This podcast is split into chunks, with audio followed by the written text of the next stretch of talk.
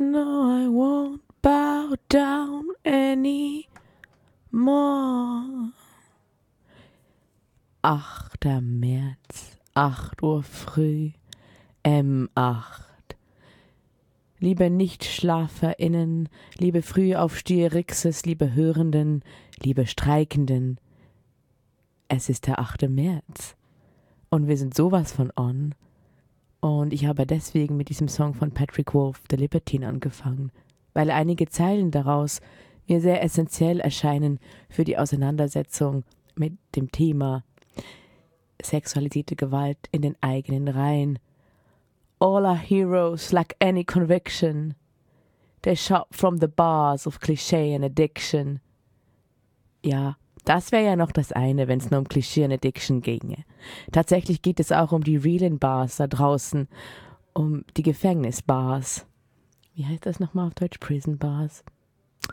Naja, um die geht es auf jeden Fall auch heute und um die Auseinandersetzung damit, wie wir überhaupt miteinander umgehen können in Fällen sexualisierter Gewalt in unserer Gemeinschaft. Aber bevor wir zu diesem anstrengenden Thema kommen, eine kleine Einleitung Bitches and Witches Take Back the Night. Heute hat sich eine Gruppe von FLTIQ Sternchen Plus die Straße genommen, um eine klare Botschaft zu senden. Der feministische Widerstand ist real. Wir sind selbstbestimmt hier, ohne um Erlaubnis zu fragen. Wir bilden Banden und machen unsere Wut gegen das herrschende System sichtbar. Egal wie groß der Repressionsapparat ist, den ihr auffahrt, wir hören nicht auf, widerständig zu sein. Die Langstraße wurde zu einem Raum der FTIQ Sternchen Plus gehört. Zusammen sind wir stark. Komplizinnenschaft heißt zusammenkämpfen. Hören wir auf damit, im Wettbewerbswahn gegeneinander zu hetzen, egal wie unterschiedlich wir sind. Bilden wir Banden, stehen wir zusammen und holen wir unsere Körper zurück. Wir solidarisieren uns mit den feministischen Kämpfen weltweit. Wir kämpfen weiter, bis das Patriarchat in Trümmern liegt. Warum ist dieser Kampf so nötig? Sexualisierte Gewalt gehört in diese Gesellschaft zum Alltag. Das zeigt sich auch offensichtlich in diesem Quartier. Die Zürcher Langstraße wurde mehr und mehr zum Party- und Konsumgebiet und sexualisierte Gewalt, gerade im Nachtleben, für fast alle von uns erlebbar. Cis-männlich dominierte Dynamiken und Verhaltensmuster verunmöglichen es vielen Flint-Menschen, sich hier frei zu bewegen. Die Langstraße war lange der Ort von ArbeiterInnen, Familien, MigrantInnen, Menschen mit wenig Geld oder Anspruch auf Luxus. Es war Rotlichtmilieu und sozialer Knotenpunkt. In den letzten Jahren wurde die Langstraße von der Gentrifizierung überrollt. Wenig verdienende Familien wurden aus den Quartieren verdrängt, SexarbeiterInnen gezielt an den Stadtrand verlagert. Die Polizei versucht mit rassistischen Personenkontrollen MigrantInnen zu vertreiben. Alles nach dem Motto: aus den Augen, aus dem Sinn. Im Zuge der sich verschärfenden kapitalistischen Logik werden ohnehin schon ausgebeutete und unterdrückte Menschen in die Außenquartiere verdrängt. In diesem Zuge wird auch die unbezahlte, hauptsächlich Flintmenschen auferlegte Reproduktionsarbeit, Kindererziehung, Hausarbeit, Care-Arbeit an die Stadtränder ausgelagert. Diese Entwicklung bedeutet weitere Isolation sowie gesellschaftlichen und politischen Ausschluss für einen großen Teil der städtischen Bevölkerung. Die kapitalistische Wirtschaftsvormacht produziert entfremdete Arbeitsmaschinen, die sich bis zum Umfallen abrackern.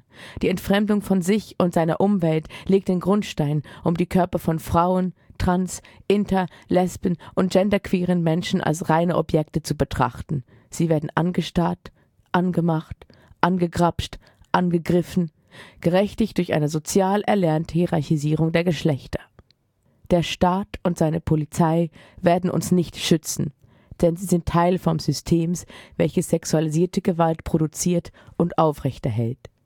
Die kapitalistische Gesellschaft ist eine Klassengesellschaft, die, die arbeiten und die, die über Kapital verfügen und so von der Arbeit anderer leben. Sexismus und Rassismus sind dabei grund tragende Grundbausteine, die dieses Konstrukt stabilisieren so wird uns jeden Tag beigebracht, dass die einen mehr wert sind als andere. Sexismus und Rassismus stabilisieren die dafür notwendige Auffassung, dass gewisse Menschen weniger wert sind als andere. Um eine wirkliche feministische Befreiung zu erreichen, reicht es nicht, ein paar Frauen im Parlament zu haben. Um die wirkliche feministische Befreiung zu erreichen, muss dieses System, wie wir es kennen, weg. Ni una menos. Gemeinsam holen wir alles zurück, den Tag und die Nacht. Dann steht hier, was kannst du tun? Ein paar unverbindliche Anregungen. Bildet Banden mit Flintmenschen deines Vertrauens.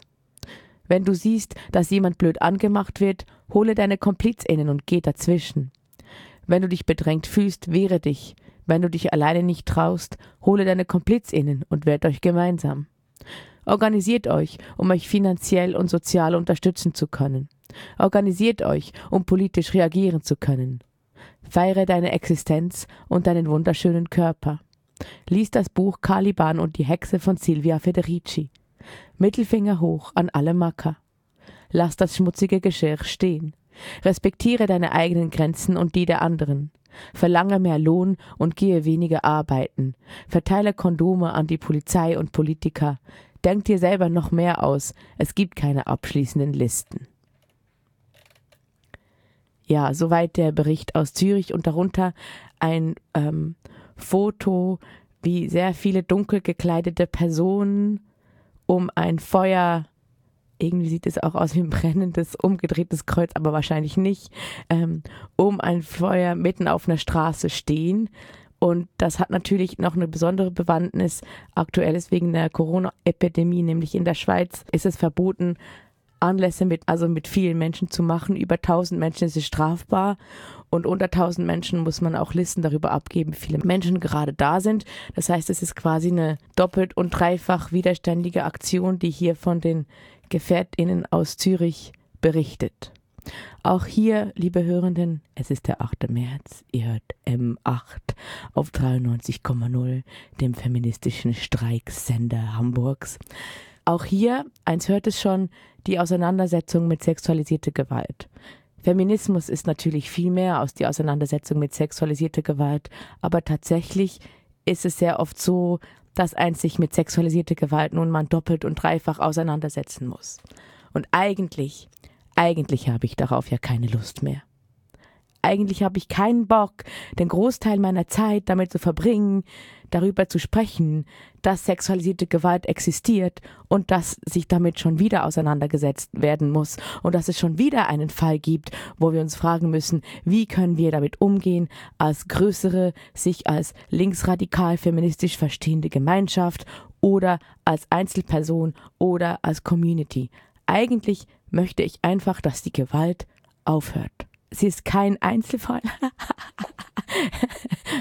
Vergewaltiger sind keine Einzeltäter. Ähm, genau, nee, sondern die ist natürlich auch strukturell bedingt auf ganz vielen verschiedenen Ebenen. Und damit möchte ich aber keinen einzigen der TäterInnen, ich betone hier aber das Täter, ausnehmen äh, aus der Verantwortung. Und genau darum geht es mir ein bisschen. Wie kann eine Verantwortungsübernahme aussehen? Bear with me, I'm thinking while I'm talking, okay? Das hier ist quasi forschendes Radio.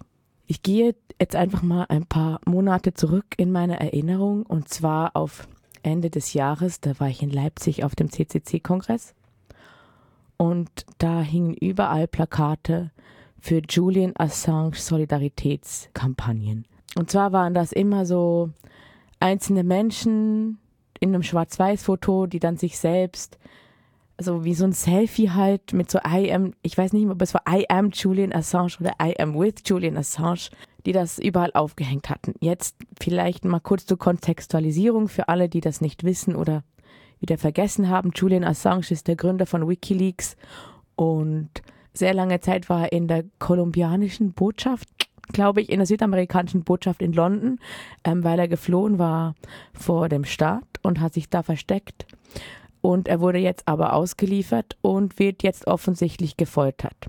Jetzt, warum wurde er überhaupt ausgeliefert und weswegen wird er verfolgt? Nicht etwa wegen dem, wie man meinen könnte, was der Staat gegen ihn haben könnte, nämlich Whistleblowing, Staatsverrat, irgendwas, was ihn sowieso direkt 130 Jahre ins Gefängnis stecken wird, sondern, ähm, also vor allem den US-amerikanischen Staat, da kann man ja äh, sehr viel Gefängniszeit über seine eigene Lebenszeit hinaus erhalten, sondern wegen ähm, Vergewaltigung. Und das ist jetzt der komplizierte Fall, auf jeden Fall aus, aus einer übergeordneten Perspektive. Er wird also der Vergewaltigung beschuldigt, also ziemlich sicher. Hier haben wir auch gerade wieder von gestern einen Spiegelartikel, mutmaßliches Assange-Opfer kritisiert UNO-Folterexperten.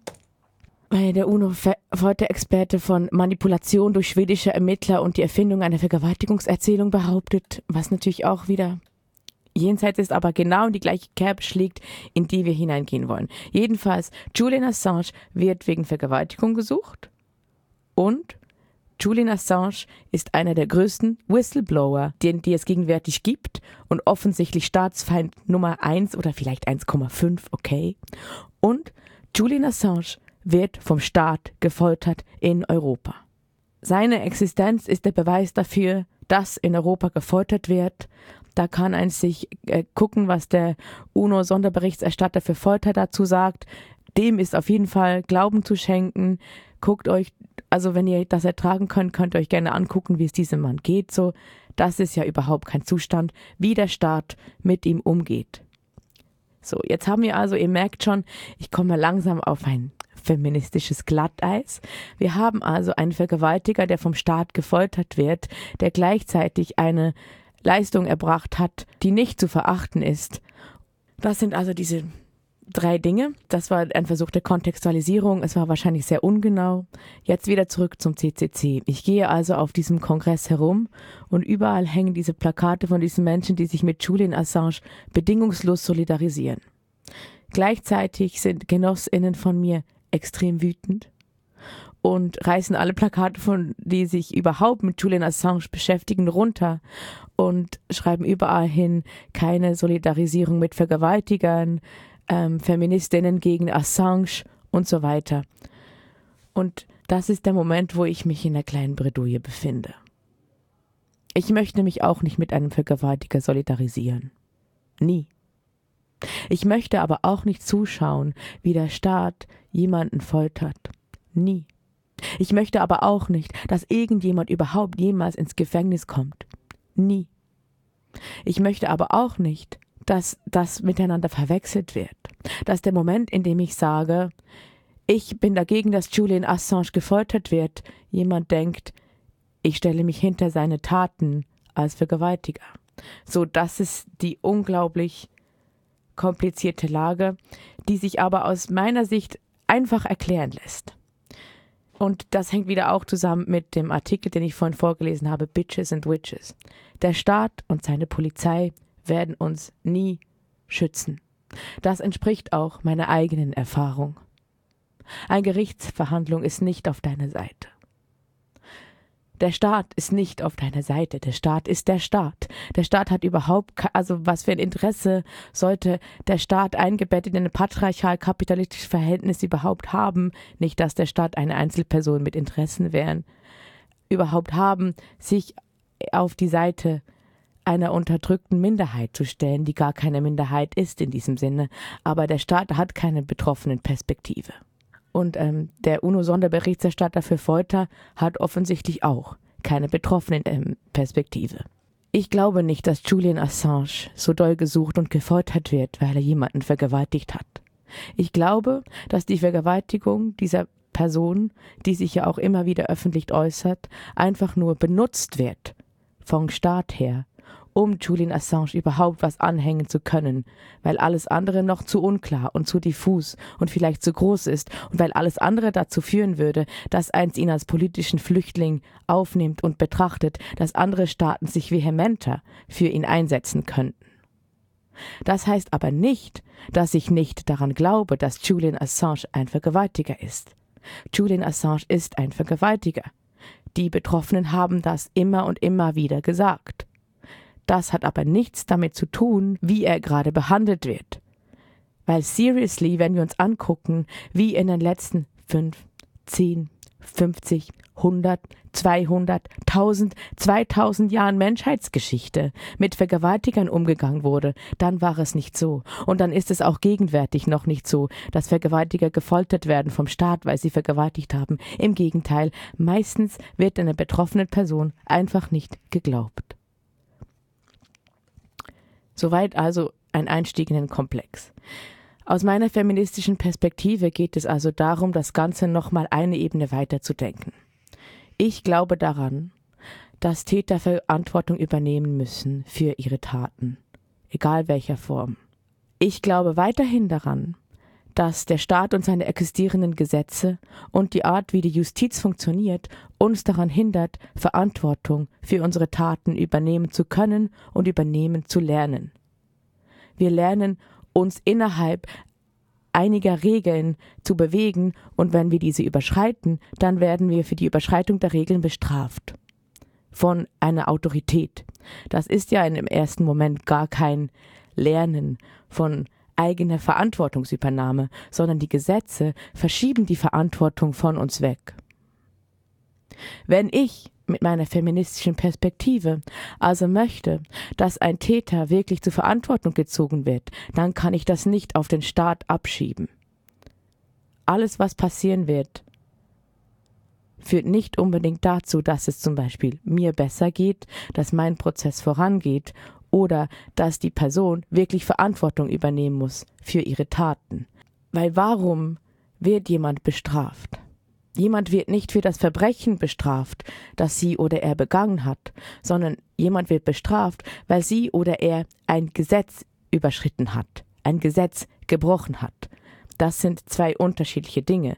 Das eine ist Verantwortung übernehmen für eine Tat, Strafe oder Nichtstrafe. Einige Menschen sind für strafende Systeme, ich eher nicht so. Ich glaube eher daran, dass es nützlich sein sollte und könnte für ein Wachstum aneinander sich reiben, voneinander lernen, dass wir von strafenden Perspektiven wegkommen, hin zu transformatorischen Alternativen, auch wenn es unglaublich schwierig ist und viel Arbeit braucht genau, wenn jemand Verantwortung übernimmt für eine Tat, ist das ja nicht dasselbe wie bestraft werden, weil jemand ein Gesetz überschritten hat. Das Zweite, und das ist das, was in einem Justizsystem, wie wir es in demokratischen Staatsapparaten gerade in Europa haben, passiert, ist eine Bestrafung aus Prinzip. Deswegen sehen wir auch zum Beispiel die Position des Staatsanwaltes, der da ist, um die Interessen des, naja, wie der Name schon sagt, die Interessen des Staates zu vertreten. So, ich bin der Anwalt des Staates, du hast mich gekränkt, weil du meine Regeln, meine Grenzen verletzt hast, die Grenzen des Staates, wessen andere Grenzen und Regeln da erstmal verletzt wurden, ist sekundär. Das heißt, diese Justiz kann gar nie betroffenen zentriert arbeiten. Wofür bin ich also? Im spezifischen Fall Julian Assange. Ich bin dafür, dass Julian Assange freigelassen wird. Ich bin dafür, dass Julian Assange nicht mehr gefoltert wird, auch und gerade weil an ihm offensichtlich ein Exempel statuiert wird, weil das Signale sendet an alle, die sich gegen das herrschende System wehren. Ganz subtil, seht ihr, liebe Hackerinnen, wir kriegen euch und wir foltern euch. Das macht was mit dem Unterbewusstsein. Und das sollte uns bewusst sein, dass das das Ziel dieser ganzen Aktion ist. Ich bin des Weiteren dafür, dass Julian Assange Verantwortung übernimmt für seine Taten als Vergewaltiger. Und da sind wir genau an dem Punkt. Solange Julian Assange gefoltert wird und in Haft sitzt, wird er keine Verantwortung übernehmen können, weil alles, wofür gefoltert wird, nicht das Eigentliche ist, es geht nicht darum, die Interessen einer Betroffenen zu wahren, sondern es geht nur darum zu foltern. Und da ist jetzt der Moment, wo eins mir vorwerfen könnte, ich setze mich über die Interessen der betroffenen Person hinweg. Wahrscheinlich. Ich würde mich über jede Person hinwegsetzen, die fordert, dass jemand gefoltert wird. Und genau, und das ist jetzt genau die Problematik, in der ich mich drin äh, befinde, mit meinem weirden außerstaatlichen Gerechtigkeitsempfinden.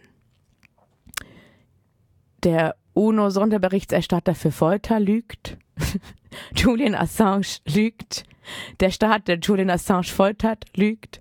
Und die Person, die von Julian Assange ähm, missbraucht wurde, lügt nicht, aber sieht nicht ein, dass es völlig inakzeptabel ist, jemanden zu foltern.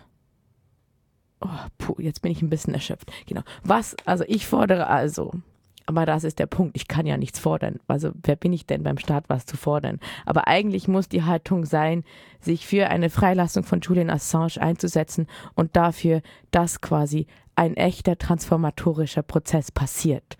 Das ist aus meiner feministischen Perspektive die einzige Haltung, die ich einnehmen kann, weil die Gewalt muss aufhören. Ähm, acht. Your Queer Feminist Strike Radio in Hamburg auf 93,0 oder auf fsk-hh.org slash Livestream. Am Mikrofon ist Trailer Sparks und wir befinden uns in einem Live-Denkprozess zum Thema sexualisierte Gewalt, Staatlichkeit, Feminismus, die Bewegung. Zuletzt haben wir äh, über Julian Assange gesprochen. Jetzt möchte ich zum nächsten und auch sehr aktuellen Fall kommen nämlich der sogenannte Network Case in Russland. Kurze Einordnung. Am 10. Februar 2020, 630 Kilometer von Moskau entfernt, erließ ein Gericht in Penza ein Urteil gegen sieben Personen, denen vorgeworfen wird, das sogenannte Netzwerk der anarchistischen Terrorgemeinschaft organisiert zu haben. Der ganze Fall basiert auf Geständnissen, die von den Angeklagten durch grausame Folter erpresst wurden, Waffen, die untergeschoben wurden und einer äußerst schwachen Anschuldigung, dass sie terroristische Handlungen planen, um die russische Regierung zu stürzen. Die Strafen für ein Verbrechen ohne Opfer, ohne wirkliche Handlungen und ohne wirklichen Plan sind schockierend. Dmitri Prelintsev und Ilya Shakursky, die als Organisatoren dieses erfundenen Netzwerks bezeichnet wurden, wurden mit wurden zu 18 bzw. 16 Jahren Arbeitslager mit strengem Regime verurteilt. Andere wurden wegen Beteiligung an der terroristischen Vereinigung verurteilt. Arman Sagünbayev sechs Jahre, Andrei Tschernow 14 Jahre, Wassili Kuksov neun Jahre, Mikhail Kulkov zehn Jahre, Maxim Ivankin 13 Jahre Gefängnis. Wissenschaftlerinnen, Journalistinnen, Menschenrechtsaktivistinnen und andere Berufsgruppen in Russland protestieren und fordern die Aufhebung des Urteils. Viele andere Anarchistinnen und Antifaschistinnen in Russland sind Repressionen und Folterungen ausgesetzt, darunter Asad Mif Miftakov, Ilya Romanov, Egor Lesnik, Evgeny Karakashev und Kirill Kusminkin. Sie verdienen auch unsere Aufmerksamkeit. Genau, und der Slogan dieser ganzen Solidaritätskampagne ist, Ihre Folter wird unsere Ideen nicht töten. Your torture won't kill ideas. Dazu gab es auch richtig schöne Pullis und T-Shirts und eine richtig breit angelegte internationale Solidaritätskampagne mit anarchistischen Gefangenen, mit Menschen, die denen dieser Netzwerkfall untergejubelt ähm, wurde. Also die Vorwürfe wurden daraus konstruiert, dass das Menschen waren, die anarchistische Literatur zu Hause hatten und ihre E-Mails verschlüsselten. Unter anderem sehr verdächtiges Verhalten. Ja, nun ist aber ähm, einiges rausgekommen. Und zwar hatte die Unterstützungsgruppe von diesen anarchistischen Gefangenen auch davon gewusst, aber es niemandem gesagt. Ich lese einfach mal weiter vor. Der russische Netzwerkfall, sexualisierte Gewalt, Drogen und Morde. In diesem Aufruf klingt alles ganz wunderbar und unterstützenswert. Doch es gibt auch eine andere Seite vom Netzwerkfall in Russland. Damit Menschen sich eigene Meinungen bilden können, braucht es Informationen und die sollen hier geliefert werden. Um was geht es? Im Herbst 2017 wurden in Pensa sechs Menschen verhaftet, manchen von ihnen wurden Waffen und Sprengstoff untergeschoben. Dann haben die FSB-Mitarbeiter AntifaschistInnen direkt im Untersuchungsgefängnis gefoltert. Achtung, Trigger Warning, Folterbeschreibung. Stromkabel wurden an Körperteile angeschlossen und Strom eingeschaltet. Die Gefangenen wurden schwer verletzt, geschlagen, mit dem Kopf nach unten aufgehängt. Während der Folter zwangen Geheimdienstler die Aktivisten, Aussagen auswendig zu lernen darüber, dass sie angeblich eine terroristische Organisation namens Netz gegründet hätten und Mitglieder seien. Ende Januar 2018 wurden in Petersburg zwei weitere Antifaschisten verhaftet. Sie wurden ebenfalls gefoltert und geprügelt, sie wurden gezwungen, sich selbst zu beschuldigen, sie sollten bestätigen, dass sie Mitglieder vom Netz seien. Im Folgenden geht es um sexualisierte Gewalt, Vergewaltigung, physische und psychische Gewalt und Erpressung. Arman Saginbaev war involviert in mehrere Fälle von sexualisierter Gewalt, körperlicher und psychischer Bedrohung und einiges mehr. Auf der Webseite, die ich jetzt gleich aufmache, kommen die Betroffenen zur Sprache und führen im Detail aus, was er ihnen angetan hat. Hier, genau, und dann gibt es hier einige weitere Informationen und das jetzt auf Englisch. Genau, und die Webseite ähm, hat den Titel The Dark Side of the Network Case, also die dunkle Seite des Netzwerkfalles.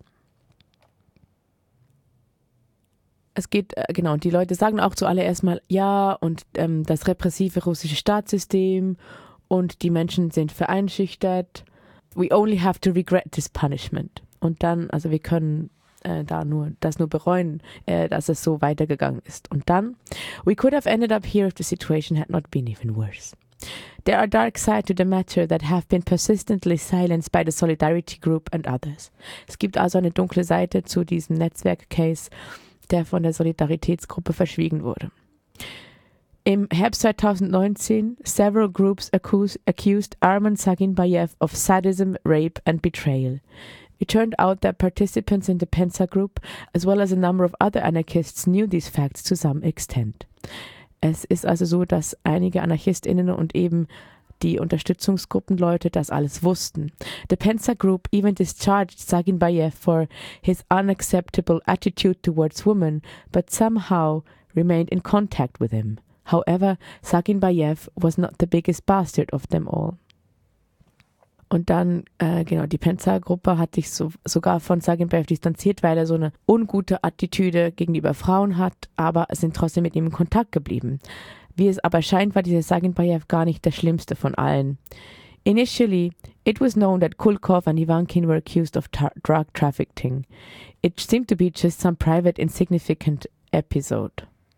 Over time, from the materials of the case, from Chernov's found correspondence, the true scale of this private episode became known. At least seven people from the Penza bunch were involved in the production and trade of drugs on a large scale, led by Prelintsev. Probably only Shakursky and Kuksov, who stood a bit apart from the others, were unaware of what was going on. This alone is enough to turn our backs on these people with resentment and to have a public discussion about this situation. So, how can this Pensa drug cartel be considered revolutionaries and heroes? Mindestens sieben Leute, die ja in Penza angeklagt wurden, waren involviert in die Produktion und den Deal von Drogen auf einer großen, naja, äh, äh, Massen, viele. Und das allein so schreiben ähm, die Menschen hier auf dieser Website reicht ja eigentlich aus, um sich von ähm, den, diesen Anarchistinnen abzuwenden. Wie kann so ein Drogenkartell als Revolutionär, äh, als Revolutionäre, sick und Helden verstanden werden? The facts were even more shocking. Caught on the drug drop, Kulkov, Ivankin, and Poltovtsev decided to escape. Along with them went two more participants in the drug business, who later decided to return home. Instead of returning, they were simply killed as unwanted witnesses. Yep. Also, wie hier steht, haben Kulkov, Ivankin und Polvatsev zwei Leute umgebracht, weil sie bei einem Drogendeal erwischt wurden. So, und das ist ungefähr, also wir haben Vergewaltigung, Mord und Drogenproduktion und Verteilung in äh, großer Skala, die sich quasi auch den Leuten, die in diesem Netzwerkfall angeklagt sind, zuschreiben lassen. Und das kommt aus ähm, dem anarchistischen Umfeld selber. Die Support Group, die Unterstützungsgruppe hatte Angst, solche Informationen rauszugeben, weil sie natürlich nicht uh, the reputations of the other defendants in the network case zerstören wollten. Also die wollten quasi nicht darüber sprechen, weil sie Angst davor hatten, dass alle anderen Angeklagten dann auch darunter leiden, dass diese drei oder insgesamt sieben von den Angeklagten auch definitiv Arschlöcher sind, die Scheiße gebaut haben. So. As, we, as can be seen, covering up scoundrels, even with good intentions, can only lead to the worst consequences for everyone. Due to such kind of attitude towards the anarchist movement, it is impossible to trust anarchist Black Cross Moscow anymore. We can't be sure they are not hiding such kind of information again. Actually, they don't regret about that and continue to prove they have right. Also was quasi passiert ist natürlich jetzt dadurch, dass das jetzt im Nachhinein raus, erst rauskommt, dass das so lange unter den Teppich gekehrt wurde, kann auch niemand mehr dem ABC, also dem anarchistischen Schwarzen Kreuz Moskau vertrauen, weil die ja das alles wussten und kontinuierlich unter den Teppich gekehrt haben. Das heißt, in so einer Situation leiden ja eigentlich alle darunter, ne? Und hier sagen äh, genau, die Leute auf dieser Website callen dann wieder für Solidarity mit Ilya Romanov, Viktor Filinkov, Julian Boyarschinov, Azad Miftakov, Evgeny Karakashev und sagen, dass sie gerne, äh, dass sie allen Anarchistinnen auf dieser Welt sagen möchten, dass die Mitglieder, die Angeschuldigten von diesem Network Case äh, aus Petersburg und anderen Städten, Städten nichts mit den Pensa-Geschehnissen zu tun haben. Ja. Puh. Da ist auf jeden Fall eine Aufarbeitung nötig. Auch in den eigenen deutschen Solidarisierungen ist ja jetzt eigentlich der Moment gekommen, darüber zu sprechen. Genau wie bei Julian Assange. Wann solidarisieren wir uns mit wem? Und wann klagen wir eine Person eindeutig als gewaltausübende Person an, aber bleiben trotzdem in einer Distanz und in der Wut zu einem Staatsapparat, wie er vorgeht und wie kommunizieren wir das sauber. Also dieses wiederum dieses Verständnis, ne? Tatsächlich ist es so, dass ich trotzdem nicht möchte, dass die, dass die alle angeklagt und vor den Haftrichter geführt werden weil sie ja auch nicht deswegen angeklagt worden sind. Es wäre ja ein leichtes gewesen für die russische Regierung, die Leute wegen Mord und Drogendeal anzuklagen und Vergewaltigung, aber das tun sie nicht, sondern es geht wiederum darum, dass sie Leute anklagen für etwas ganz anderes, in diesem Falle für die Zugehörigkeit zu diesem sogenannten anarchistischen Netzwerk für die Bildung einer Terrororganisation. Und da werden dann auch andere Anarchistinnen mit ins Boot geholt und mit den Leuten in Verbindung gebracht, obwohl die vielleicht das gar nicht wollten oder vielleicht gar nichts damit zu tun haben. So. Also es ist auch hier wieder ein komplexer Fall, den ich auch gerne einfach nochmal benennen und beleuchten wollte und auch eine eigene Positionierung darin erforschen. Ich besitze tatsächlich ein T-Shirt mit dieser Aufschrift.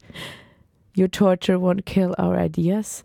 Und die Frage ist jetzt, werde ich das weiter tragen? Ich habe noch keine definitive Meinung dazu angenommen. Weil das Problem ist ja, also ich stehe weiterhin zu dieser Aussage und ich finde es weiterhin wichtig, Solidarität mit anarchistischen Gefangenen in Russland zu zeigen. Gleichzeitig ist das für mich natürlich ein Grund, diese Leute richtig scheiße zu finden. Für andere Anarchistinnen und Anarchisten und Feministinnen und was weiß ich, Tüdelü auch. Das heißt, wenn ich jetzt mit diesem Pulli rumlaufe, muss ich mich ja eigentlich immer dafür rechtfertigen, dass ich diesen Pulli trage. Das ist aber verdammt anstrengend, weil ein sich sowieso schon in einer ständigen Rechtfertigungsposition befindet. Und außerdem ist dieser Pulli ja eben auch ein Pulli oder ein T-Shirt, das rausgegeben wurde vom Leuten von dieser Solidaritätsgruppe, mit der sich zu verbrüdern oder verschwestern, ich auch unglaublich schwierig finde, weil sie genau das gemacht haben, was in verschiedenen Zusammenhängen international immer wieder gesagt wird. So, Schweigen ist keine Lösung. Überhaupt niemand hat irgendetwas davon, wenn wir über Gewaltstrukturen gewaltvolle Beziehungen und überhaupt Schweigen, die innerhalb unserer Strukturen passiert. Ich sehe schon ein, dass es natürlich nicht gut ist, wenn der Staat erfährt, wenn du ein Verbrechen begangen hast. Das ist natürlich klar, dass du das nicht möchtest. Aber genauso ist es klar, dass du doch nicht eine vertrauensvolle Beziehung zu MitrevolutionärInnen aufbauen kannst, wenn du sie anlügst. Punkt. Und es geht doch genau darum, an Fehlern so unglaublich groß und unglaublich verschissen sie auch sein mögen, was auch immer du für eine Gewalt getan hast, es geht doch darum, daraus zu lernen. Und ich will damit jetzt nicht rechtfertigen, dass es okay ist, Leuten Gewalt anzutun. Überhaupt nicht. Es geht mir nur darum, dass wir Lösungen finden müssen, wie wir aus diesem Zyklus rauskommen. Für mich ist also das, was gerade im Netzwerk-Case passiert, einfach ein weiterer Beweis dafür, dass die Bewegung einfach null gelernt hat. Null. Und dass Feministinnen seit so vielen Jahrzehnten dastehen und sagen, Leute, so geht das nicht. Ein weiteres Beispiel für mich, dass das halt nicht ernst genommen wird, es gab diesen Herbst in Hamburg mehrere Veranstaltungen zu Transformative Justice so. Eins war ein Workshop, der war nur offen für FLTI-Leute und das andere war aber eine Einführung darin, was Transformative Justice überhaupt ist. Da war ein Cis-Mann.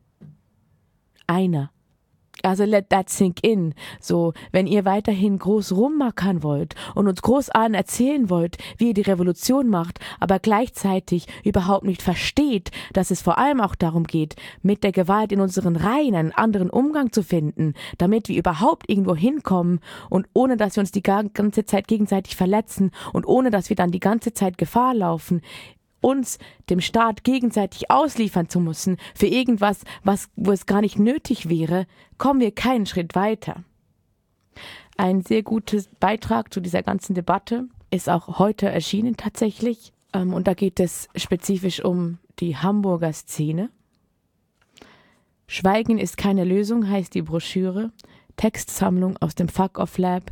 Erste Auflage zum 8. März 2020. Und ich lese da einfach mal kurz die Einführung vor. Im September 2017 beginnt das Fuck of Lab mit der Auseinandersetzung, im, nicht als die ersten FeministInnen und hoffentlich nicht als die letzten. Kurz zuvor haben sich die Ereignisse überschlagen. Der Gipfel war vorbei und anscheinend haben alle wieder Zeit, sich mit den Dingen zu beschäftigen, die unter dem Druck von außen wieder in den Hintergrund gerückt waren. Es knallt richtig rein, als wir verstehen, wie viele Täter und TäterunterstützerInnen in unserem nahen Umfeld sind, Menschen, denen wir unsere Sicherheit anvertraut haben. Die Gespräche beginnen und in kürzester Zeit erscheint der erste Text des Labs und fällt die Entscheidung, einen Monat lang Workshops und einen Gesprächsraum anzubieten. Strukturelle Gewalt so anzusprechen, wie es in den Texten des Fuck of Labs passiert, bedeutet nicht, dass alle Menschen, die Teil einer Struktur, Institution oder eines Projektes sind, so handeln. Es bedeutet, dass es bestimmte Dynamiken gibt, die gewaltvolle Machtverhältnisse aufrechterhalten. Des Weiteren soll auch nicht ausgeblendet werden, dass jedes Verhalten Teil eines gesamten Prozesses und Beziehungsverhältnisses ist, sowohl innerhalb einer Struktur als auch gesamtgesellschaftlich. Wichtig ist aber, dass und wie bei dieser Auseinandersetzung deutlich wird, dass Perspektiven von Betroffenen über Jahre hinweg immer wieder an den Rand gedrängt wurden, auch nach immer wieder aufbrausenden Prozessen und Diskussionen. Das passiert mit verschiedenen Mitteln. So wird die Version einer gewaltausübenden Person als Wahrheit genommen. So wird gesagt, das ist aber keine Vergewaltigung oder Betroffene werden nicht ernst genommen, weil es ihnen eh nicht so gut geht. Am Ende bleibt immer stehen, dass Betroffene nicht ernst genommen werden. Das macht einfach fucking angry. Wir sind heute an einem anderen Ort als noch vor zweieinhalb Jahren, als wir das Fuck of Lab gestartet haben. Nicht nur physisch. Obwohl wir kein Problem damit haben, Verantwortung für unsere Aussagen und Handlungen zu übernehmen, gibt es einige Dinge, die wir heute nicht mehr so formulieren würden. Zum Beispiel würden wir keine Forderungen stellen oder uns von etwas distanzieren, weil uns das von außen angetragen wird. Die Texte im Sinn sind chronologisch angeordnet und dann folgt so eine kleine Timeline. Ähm, und dann sind tatsächlich einfach ungefähr 10, 15 verschiedene Texte, die in diesem Fuck Off Lab entstanden sind und quasi einen Überblick geben, um eine feministische Auseinandersetzung der letzten zwei Jahre die stattgefunden oder eben halt auch nicht stattgefunden hat. Also das Schweigen wird hier immer wieder als großes Problem angesprochen.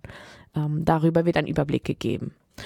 Und dann gibt es auch ein Zitat aus einem englischen Text, auf den ich eigentlich noch länger eingehen wollte, weil ich den so toll fand, aber jetzt ist es gleich schon neun. Ähm, und der Text heißt im Original Why Misogynists Make Great Informants. Und der ist von Courtney Desiree Morris. Der lässt sich auf der Anarchist Library einfach runterladen.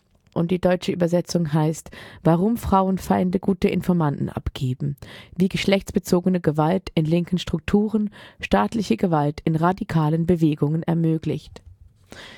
Und dieses Zitat hier unten hat mir sehr viel Kraft gegeben. Radikale Bewegungen können sich die Zerstörung nicht leisten, die durch geschlechtsbezogene Gewalt verursacht wird. Wenn wir die Auswirkungen von patriarchalischem Verhalten in unseren Zusammenhängen unterschätzen, wird unsere Arbeit nicht überleben. Was könnte unsere Arbeit besser lähmen, als wenn Frauen, Sternchen und oder queere Leute unsere Bewegungen verlassen, weil sie wiederholt angelogen, beschämt und körperlich, wörtlich, psychisch, sexuell missbraucht wurden? Oder wenn wir Diskussionen über unsere Arbeit verschieben müssen, so dass wir Gruppentreffen damit verbringen können, uns mit dem jüngsten Vergehen eines unserer Mitstreiter auseinanderzusetzen? Ja, wie immer kommen wir zu der einfachen feministischen Antwort. Rapists just stop raping. Und auch an alle anderen es geht ja nicht nur um Vergewaltigung, es geht um jegliche Form von Ge Grenzüberschreitung. Es ist an der Zeit, dass wir lernen, unsere eigenen Grenzen zu respektieren und die der Menschen um uns herum auch.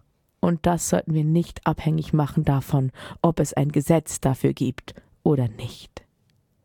You're listening to M8 Feminist Strike Radio